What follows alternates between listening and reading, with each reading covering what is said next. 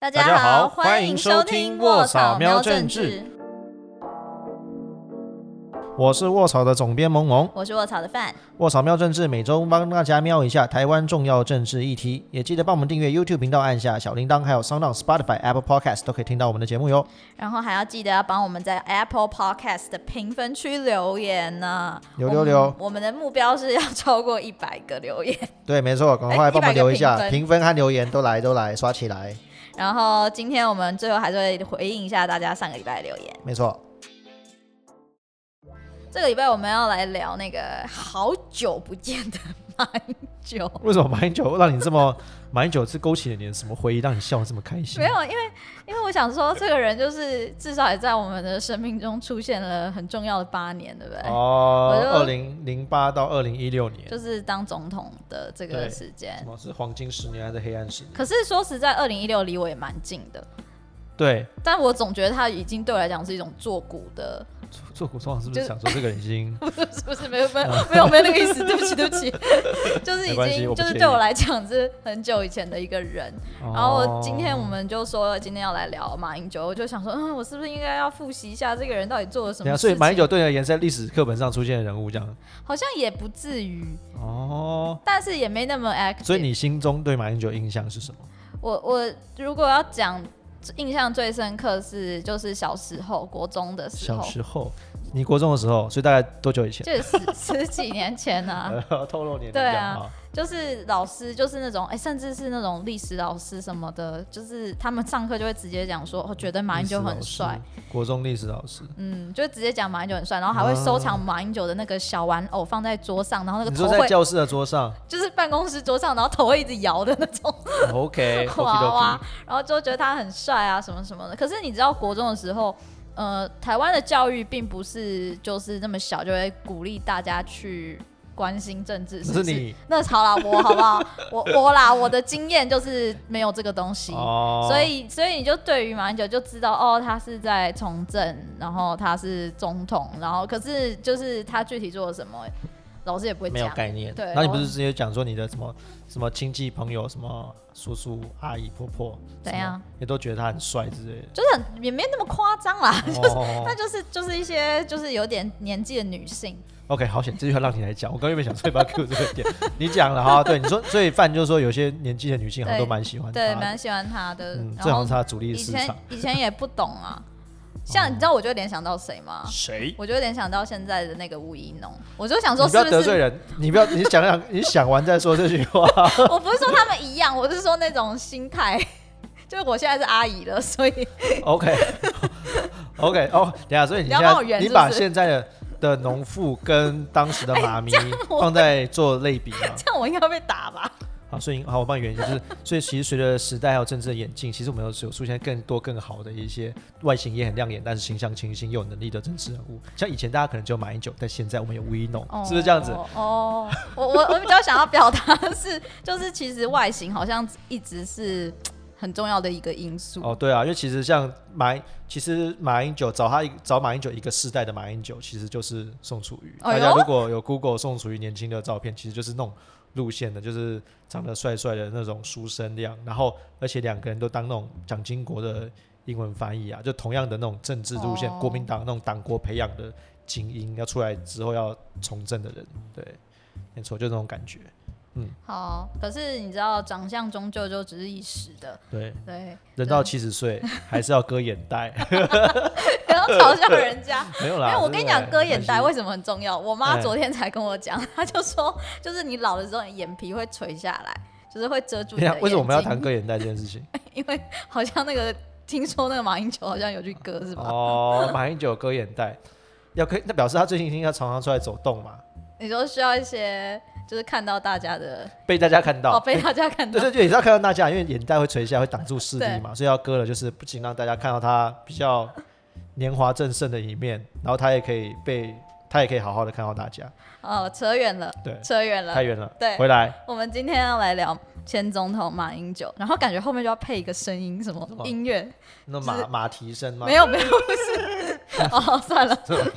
哦，总之就是他最近声量挺大的嘛，大家在新闻上应该蛮常看到他的。他在上个礼拜六就是出席他自己的基金会，叫马英九基金会吧，没有对，马英九基金会办的一个研讨会，然后这个研讨会的主题叫做“国家不安全研讨会”，哎，这名字真的很怪。然后他后面还有一个就是 副标题，对，是台湾如何转为转为为安，哦那蛮不好念的。从从危险变成嗯安化。危机为转机，为这个安全这样。但我觉得他这个名称其实就是已经很很明白的指出说，他认为现在台湾的国家是不安在全危险的的。状态，嗯因为其实他就这一阵子嘛，从我们上一集、上上集的时候有讲，他不是一直在提什么首战、集中战啊，还有讲一些什么，就是美军不会来救援。他其实这这一系列的论述都是在讲说，呃，蔡英文现在的国家路线啊，不愿意承认九二共识啊，或是要联合美国去抵御中国的入侵，都反而会让台湾卷入这个大国之间的斗争。对，而且他重点是，他又不断的强调九二共识，他认为蔡英文总统不不承认九二共识，就会让中国就是就是在挑衅中国啦，就是让中国有动武啊，就是武力犯台的契机这样。这也是我们第一趴要问的。哎、嗯我还真的不知道什么是九二共识。哦，九二共识，九二共识，你就是很常听到哎什么，就是大家都会讲这四个字，然后对你讲就是一个成语，就是一个成语，但是你不知道怎么用这个成语。教育部时间也找不到，哎呦，真好，等一下找找 Google 看，一下。找找看，对，fact check 一下。好，所以我想说，前面我们也来帮大家复习一下。到底什么是九二共识？嗯好，那九二共识，那先出那个考题，请问九二共识为什么叫九二共识？诶、它的九二啊，是因为呃，是因为它是一九九二，指的是一九九二年签订，还是说什么定定出来的？还是说是、呃民国九十二年？还是是九月二号提出的？还是其他？我我我猜一，九九二，民国九十二可是民国九十还是九月，二日？我猜个一九九二好，因为民国九十二是不是八十一年？哎怎样？差十一没有错，但是你加加错方向。哦，天哪，天哪！怎样？我听众会觉得我越来越笨了。对，范岳没有，这个陈是要解释，这是他人设如此。刚刚我们都说他他是这个稿写好的，他故意要加错的，他绝对不是耍笨。我猜一九九二，对不起。好了，对，好是没捋过，但你还蛮厉害的。好，一九九二，对，好了。其实那个，但是其实真正提出九二共识的是在那个西元两千年那个时候的陆委会主委，国民党的时候的陆委会主委叫苏启，他提到一个东西叫做九二共识。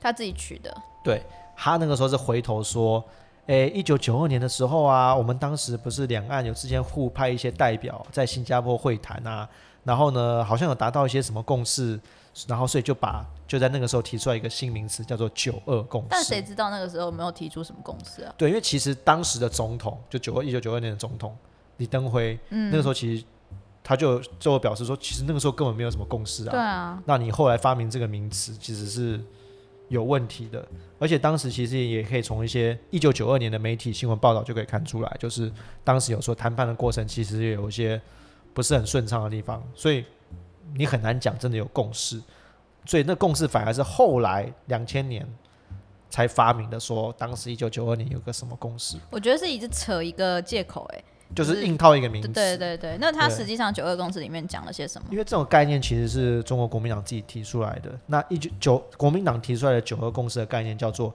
一个中国各自表述。哦，一个中国这是国民党讲的。对国民党讲一个中国各自表述 OK，表述，各自表述。他们的概念就是说，呃，世界上只有一个中国，嗯哼，就是一个只有一个合法的中国。那各自表述就是说，呃，我们认为这个中国是中华民国，那对岸当然会认为这个中国是中华人民共和国，那我们互相不戳破啊，所以这听起来就是一个没有共识的共识，对不对？各自表述就是说，我们对于一个中国内涵其实理解不同，难怪我永远记不得什么是九二共识，对，就是因为太不太太奇怪了。太奇怪了。他他们这个共识就是，哎、我们理了解到彼此对于这个事情没有共识，嗯，然后我们对这个没有共识这件事情有共识。那我们彼此都了解，我们对这个事情没有共识，所以我们有一个这样的共识，叫做九二共识。OK，所以就很 tricky 啊，就是一个很模糊，然后很绕口、很不直观的一个东西。对，但是呢，就是中国国民党后来两千年以后就开始以这个为前提去跟中国共产党互动，就是互动互动，就是等于是中国也要用九二共识跟中国国民党互动，就大家必须建立在认同这个概念的情况下，所以有了这跟你谈。这个九二共识的好处是什么？就是对于在政治上的互动。像好处不如说是这个是一个像敲门砖或是一个入场券。如果台湾的政治人物啊，或是这个当权者没有承认这个九二共识的话，那对岸就会关上谈判的门，就是他就觉得我不要跟你谈，你不承认这个九二共识，我就不跟你谈。对，所以马英九一直很在很得意的，就是说，哎、你看他在二零零八年到二零一六年，他跟中国就很多协议啊等等啊，因为我承认九二共识哦，所以那个时候中国就不会来什么飞弹试射啊，来什么军事预演啊等等。虽然还是有被断一个那个邦邦交，交但是就没有你看没有像你蔡英文这么多啊，因为我承认九二共识有，他就想要表达这种概念，对。嗯，对，但是其实因为九二共识，它危险的地方就在于说，它其实就是把台湾框在一个中国下面。嗯，那你跟全世界讲说，台湾我们自己认为自己是一个中国，那世界当然就说，你说了一个中国，当然就是中华人民共和国嘛，对吧、因为大家不会承认中华民国啊，所以这个就是让我们自己承认自己是中国一部分，一个很危险的那个共识，九二共识。对，所以蔡英文执政之后就不再强调九二共识这件事情。但他有自己就是曾经发表过什么言论来讲这个九二共识的事情吗？相较于中马英九时代的九二共识啊，就有点像是我们的国家认同或是国家主权主张的基础。马英九是九二共识嘛，那蔡英文的这个演变下来，比较像是维持现状跟中华民国台湾。嗯 OK，那那维持现状其实就很一样很 tricky，因为大家会说马英九的时代也是维持现状嘛，对啊，但马英九强调的其实是我们现在的宪政的状态，就是我们现在宪法的状态。我想我们常常讲宪法，我们现在宪法其实是一个统一宪法，统统一统一的就是宪法，我们其我们哦未来要跟对岸要成为一个统一的中华民是。国，所以马英九承认的现状是这个宪政体制的这的现状，我们要迈向统一。那蔡英文承认的是蔡英文的现状就是台澎金马、台湾澎湖、金门、马祖以及一些离岛，我们现在就是维持一个自己管理自己一个独立的状态，嗯我们要维持这样的现状。那我们姑且把这个这个共同体称为中华民国台湾，所以有点像是这是蔡英文的现状跟马英九的现状的差异。就这样子，因为他其实发表了这个言论之后，陆委会啊、蔡英文跟那个赖清德其实也都回应嘛。哦，你说啊马、马英九就讲说那些什么什么蔡英文不承认九二共识啊，会引发战争啊，什么圈圈叉叉。那陆委会就讲说九二共识才能避战，然后你说你说你说对吧陆委会讲说陆委会啊，啊，那个是陆委会前主委嘛，嗯，对吧？他就讲啊，这样讲，嗯，陆委会的呃九个共产对对哦对对，他是讲说哦对，那个是马英九基金会里面，他那个我会回到那个讲，我觉得蛮有趣的。马英九嗯。基金会那场活动啊，他找了非常多马英九任内的国安官员哦，嗯就是国安会的那种秘国安会的秘书长啊，陆委会的政府主委，就是那种，当时要管理他们两岸的一些官方的的一些互动，还有一些国家安全的事情，就他们在那个会议中的发言都是非常的，呃，我们武断一点讲就轻中啊，他们都会讲说 OK 啊，中国那么强，那蔡英文你都不承认的话，你这样会害我们被打，或是你看你不承认九跟得罪了他们的感情，你得罪了就是你还还要说中国的政策要考虑台湾民意，那你蔡英文执政怎么不考虑十四亿人的民意呢？我想说，就是你想说这样讲这些话的人，居然是马过去那八年马英九执政的时候主管我们国安政策、两岸政策的人，就觉得哦天哪，好恐怖哦！所以这也是为什么我们现在执政的马陆委会啊，或是总统、政府总统会会干掉，就是说你们不可能对不能，你永远不可能满足中国嘛，你永远不可能满足中共嘛，他的目标就是把你吃下来。你现在他今天说要九二公司，他后面哪一天说我还要他拥有你的主权，你迟早要面对他，你迟早要跟他 say no 啊，对啊。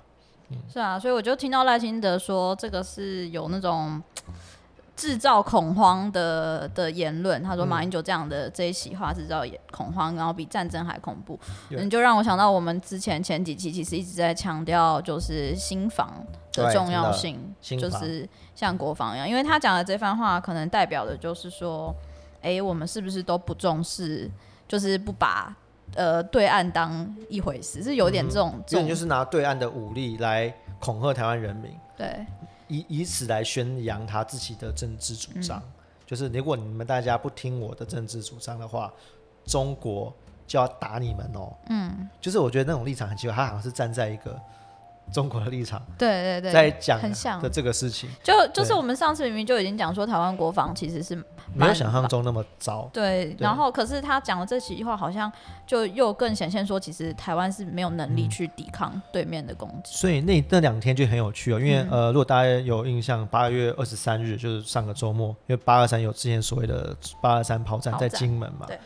然后那天非常特别的是，总统蔡英文有飞去那边纪，就是要纪念那个当时罹难的将士等等的。还有一个人有去，就是美国在台协会，就是美国实职在台湾的外交部门啊的外交官，有一起去金门。所以他去的有代表什么政治的意义？那个背故事背后没有，就是他没有讲白的，就是说马英九不是说美军不会来吗？哦哦哦哦那嗯，A I T 就是美国的这外交官飞过去的意思，就是说我们没我们不是不会来，我们根本一直都在，哦，我们没有走，我们不是不会来，我们都在这里。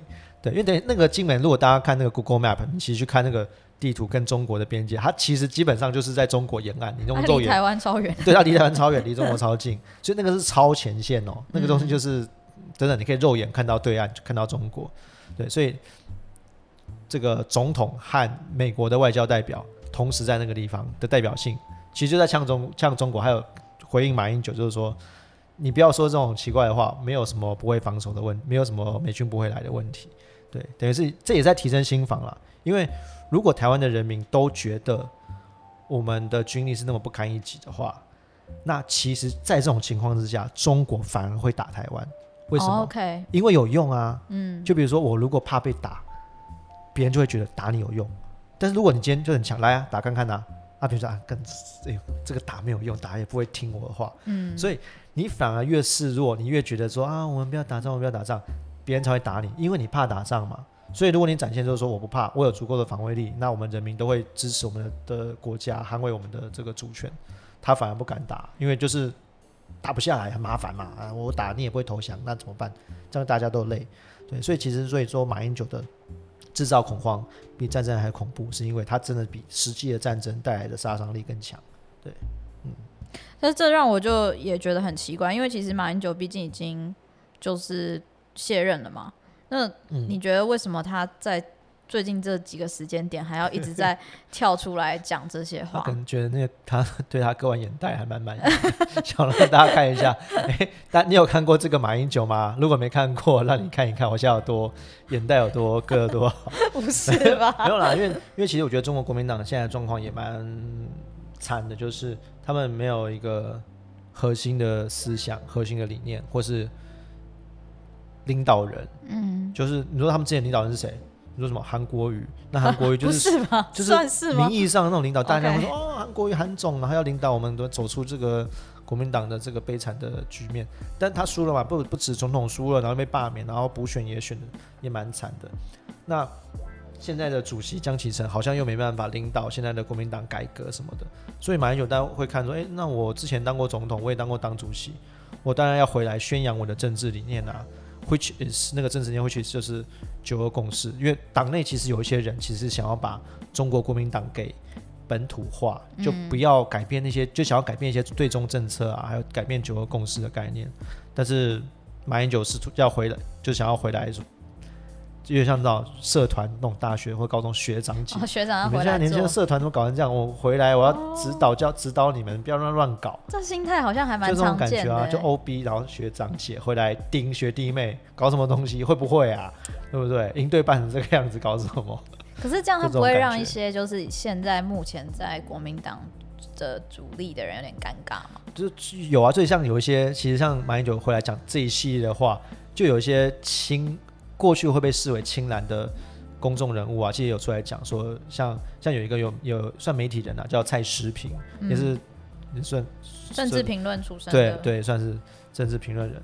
那他就提到说，其实九二共识，当然也许在马英九那个时候的情境下，因为他上任的时候还不是习近平，中国的领导人还不是习近平，那个时候中国比较没有对国际那么强势，他的侵略性没那么强，所以你当时大家对于不管是台湾民众对于九二共识的想法，或是中国自己对九二共识的定义也没那么 aggressive，那么侵略性。那本来就可以建立在九二共识上去谈判，但现在因为二零一五、二零那个一那个后来在习近平上任之后，他们在去年，习近平在去年年初，他其实就自己在公开谈话讲说，九二共识就是要推动中国统一，一一国两制的中国统一台湾。那把这个东西，他把这个东西讲白了，嗯虽然大家自己过去也都会做这样的连接，但他讲白了之后，讲白又就是不一样的等级。对，因为讲这种东西，国家的领导人讲出来，就是尤其是中国又更是如此，就是他一个很明确的政策推行方向。那你都这样讲了，如果台湾的政治人物还附和的话，就表示说认同我们也讲法，认同你的说法。嗯，那所以他们就卡，所以中国国民党政这个子国公式就不能用啦，不然你就是在。你总不会有个共识，就是，但是这个共识有你的版本跟我的版本，那就不是共识嘛？因为这样就有点违反现在主流的民意的对啊，大家不会想要跟这样的中被中国统一嘛？对，那当然，其实他们还有还是有一些有趣的年轻人，就想说国民党还是有一些声音，像前一阵子也有一些国民党的年轻人挂的，像有一个叫林嘉欣的年轻人，都是三十岁左右嗯上下，他们现在还要再推那个什么中华民国反重返联合国，就是以中华民国的名义，他他认同是中华民国，对不是台他们台湾独立的那一种。对，所以他们其实还是有一群人在国民党内是真的是这种认同啊，他们认为中华民国要统一中国，嗯就是统不是被统，是统别人。嗯，对，但我自己都会觉得说，像这样的的，对中国而言呐、台湾独立和被中华民国统一，理论上应该是被中华民国独统一。立比较独立就是你独就是独立就是反正对对中国就独立，你就是你你走出去正式的出去嘛。哎，被统一就是我中共要灭亡，所以你说中华中华民国派其实反而是对中国侵略性比较强才对啊。对啊，中国是不是应该比较怕？中国应该比较抗议这个中华民民国这个支持者，而不是抗议台独者。台独跟你又没关系，他们只是就自己吃自己而已。那这些中华中捍卫中华民国人是要吃你豆腐，要把你中国给统一下来。对，不过国民党里面还是有这样的年轻人我觉得国民党蛮有趣的。这样让我听下来很像多头马车，就是就是像你前面讲到啊，嗯就是没有一个固定的路线，然后讲话也很对啊就是论述很混乱。所以马英九才要出来啊！他他要矫正视听，他要矫那正视听你觉得这个矫有矫正吗？有了，他视听，他因为他动了一些小针美容，所以应该现在视听不错。而且某些程度，马英九是一个有政治理念的人。像你从什么地方看出来，他他他爸爸也就是国民党的资深党工啊。他爸爸就是过世的时候，这是真实故事，大家可以去搜寻。就是他爸爸叫马赫林，马赫林的骨灰坛骨灰坛哦，上面写的就是写化毒建统，全面振兴中国。这里毒建统的中国是就是大中国。这个中国不管指的是中华民国或是中国，都是中国。对，而且化毒建统就是你要化解独立的思想，然后逐渐统一这样子，全面振兴中国。我觉得这个某些程度其实真的也代表了许多中国国民党，尤其是可能再长一辈的那人的心态，就是他们的认同还是中国嘛。所以，与其让民进党或是让台湾本土政党夺权，或是有可能变成一个台湾共和国，或是中华民国台湾，与其变成这样子，他们宁愿被现在大家所认同的中国，或者是中华人民共和国给统一，也都比变成台湾来的好。就这块土地，你变成什么台湾共和国，不如变成中华人民共和国，都更符合我的认同，因为我认同我是中国人嘛。对，所以这就是他们现在遇遇到的困境。然后马英九要把这些这些心里没有得到满足的人给揪起来，重新夺权，成为国民党的新星。而且其实他七十岁，你说老吗？蒋中正当总统当到八十七岁、八十八岁，现在人寿命都很长啊。对，现在人寿命都很长。啊。李登辉是九十二岁才过世的，李登辉七十岁的时候还没中，他还没他九十七岁过世的，对，李登辉过世的呃七十岁的时候，还没经过第一次他的总统直选，哦，所以你说马英九，你看他是马英九又 看起来身体蛮好的，所以他如果真的回来，你很难讲，说明二零二四啊。他还要再去来选总统嘞，但是如果看不下去国民党，然后就想说出对啊，来，因为他如果能够选，上党主席的话，他是他说不定是可能做得到哦这件事情，对，嗯，紧张哦，我本来想说，因为卸任之后，其实我那天在看一个资料，我觉得很惊讶，说总统卸任惊讶吗？哦，我我我第一眼是惊讶，总统卸任之后还是有一个卸任的那个退哦礼休金、遇金，礼遇金可以领，然挂后追多少？总统每个月是二十五万台币，然后副总统是十八万，而且二十万之外还有那个嘛，就是有就是的没的，每年都还会有一个，八百万、七百万、对几百万的一个就是业务费用。然后持续也会享有说像是呃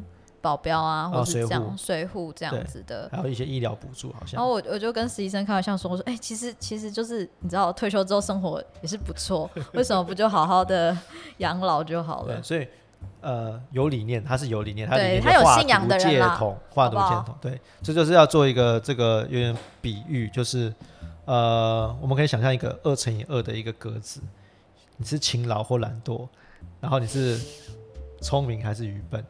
这几个就是你是聪明或勤劳，或你是有可能又聪明又勤劳，你有可能又愚笨又懒惰嘛。最麻烦的人是又愚笨又勤劳的人。What do you mean？我没有没有没有没有，我在说我自己啊，对吧？像我们做这个节目也是又勤劳又愚笨。对对对，就是这种人其实是最恐怖的，就是它会造成很多事情。对对，所以以此为戒，以此为戒。我们我们上礼拜其实就是也是从从好几集开始，就是希望大家能够多留言，然后看看大家的想法，就是哎对于节目的想法。然后我我觉得还是有看到几个很值得 很值得出来说嘴的留言，来念一下，来念一下，很好笑。他就说念。：“我来给拍拍了。”就好像我们在讨拍很。可怜的样子。对他说好啦，我们是很可怜呐，来他说拍来拍。我觉得主持人有看到问题的本质，而非浅于表面，尤其是每日那一集。哦，讲每日那个对来台湾，然后说五颗星认真刷起来，不红没道理。哦大家都说我们红没理。道理。对啊，真的不红没道理，说得好，好。那我我觉得其实也是蛮符合我们想做这个节目的精神，就是用一些比较简单的麻瓜的语言，就是来看看深入。浅出，用麻瓜的语言讲深入的议题。对，其实重点也不是给已经懂的人听，是要让你们分享给不懂的人。对，就算你对议题没有那么了解，你也可以大概有一个简单的概念，但你不会说出去被人家糊弄。对，嗯，对而且我记得我有一个最新的留言，我觉得其实很有趣，因为我们之前曾经有讲过，就是好像大多数在我们 podcast 的的听众是女性，嗯所以那个留言就讲说啊，我这里有男性听众来留言啦，等等等，那对，然后就喜欢也是叫我们加油，对，所以我们也是有男性听众的也。赶快男性听众刷一波刷一波刷。一波，欢迎到那个那个苹果 Apple Podcast 可以留言的地方留言。我有听说 podcast 还是女性比较多，嗯，但是但是我们自己的那个脸书对嗯，我找自己的是男受众，因为男生比较多。嗯，可是这样不错，还蛮平衡的啊。对，我想说，一边顾女生，一边顾男生，都顾到了。看来应该还是有点市场。还是说不定男生其实很多只是不喜欢留言。好，所以男性听众刷一波六六六，刷起来，刷起来，哎，帮我们在 Apple Podcast 刷一波评论和留言对，对我们目标目目标一百个哈，现在是七十，我觉得很快，真的很可以的。对对，评分刷起来，评分刷起来。对，好，我们这个礼拜呃聊的相关的一些文章内容，因为我们过去其实讲了蛮多九二共识相关的呃文章文章啊等等。哎，这边我来来补一下，大家也可以留言告诉我们，你你所理解的九二共识到底是什么？因为其实曾经有人这个有学术单位做过研究，发现大家一般台湾人以为的九二公司跟真的九二公司其实差很多，有三分之一的人以为九二公司指的是台湾、中国一边一国啊，对，没错，对，但其实反而完全不一样，是相反的。那你认为的九二公司是什么？你可以留言告诉我们。因为我觉得我应该会常回来听这一集，为什么？因为我不起来到底是什么？对，因为因为九二共识真的是一个很不常用的东西，就对我来讲啦。很恐怖哎！你要想要学起来，不要跟马英九给骗了。然后呢，下次大家再听到九二共识，啊，什么复习一下之后，就回来听我们这一集。没错没错，好，那我们一样资讯栏就是会放我们所有的文章。嗯然后呢，如果喜欢我们的内容的话，记得订阅我们的脸书、IG，还有我们的 YouTube 频道，开启小铃铛。嗯，然后喜欢我们的内容的话，请记得要定期定额支持我们做更多更好的内容哟。那我们就下礼拜再见啦，下礼拜见，拜拜。拜拜，拜拜。